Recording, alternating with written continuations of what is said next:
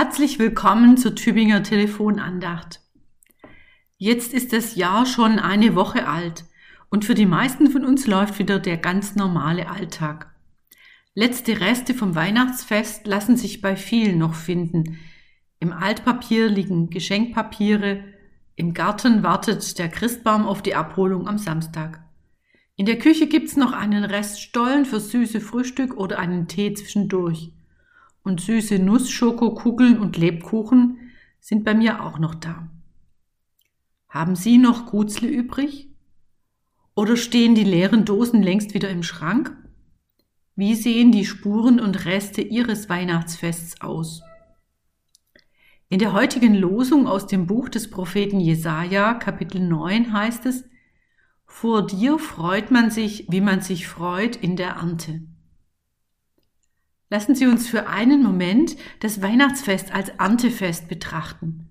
Die Festzeit geht ja nach alter Tradition noch bis Lichtmess am 2. Februar. Noch viel Zeit also für Freude.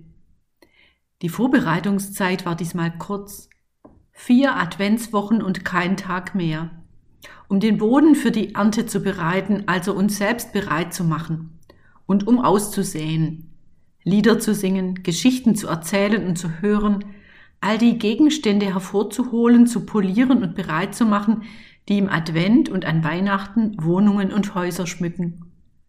Manche haben Pyramiden und Räucherfiguren aus dem Erzgebirge, die stehen oft am Fenster, leuchten hinaus in die Dunkelheit, verbreiten etwas von dem Licht der Welt, nach dem wir uns sehnen, nicht nur im Dunkel dieser Wintertage.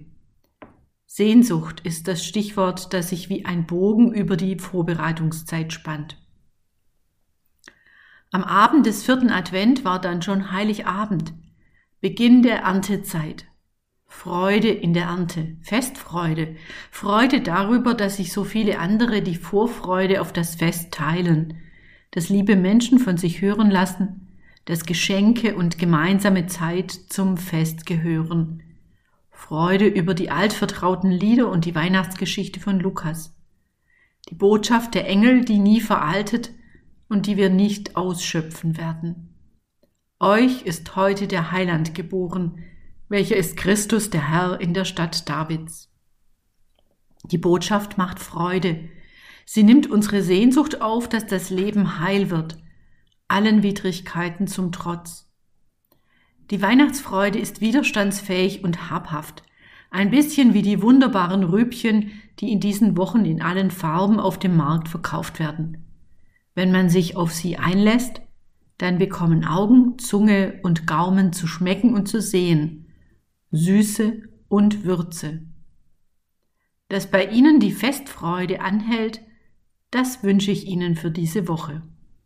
Pfarrerin Susanne Wolf aus der Tübinger Stiftskirche.